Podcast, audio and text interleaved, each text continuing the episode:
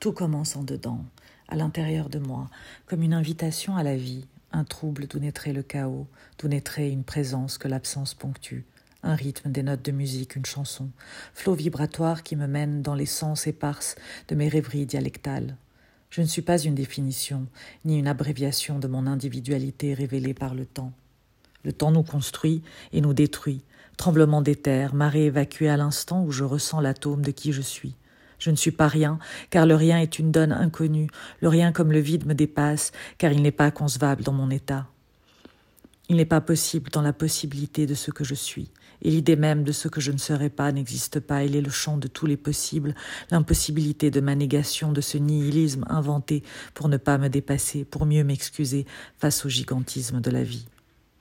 L'être involontaire de mes volontés masquées est un déroulement de ma journée à peine entamée.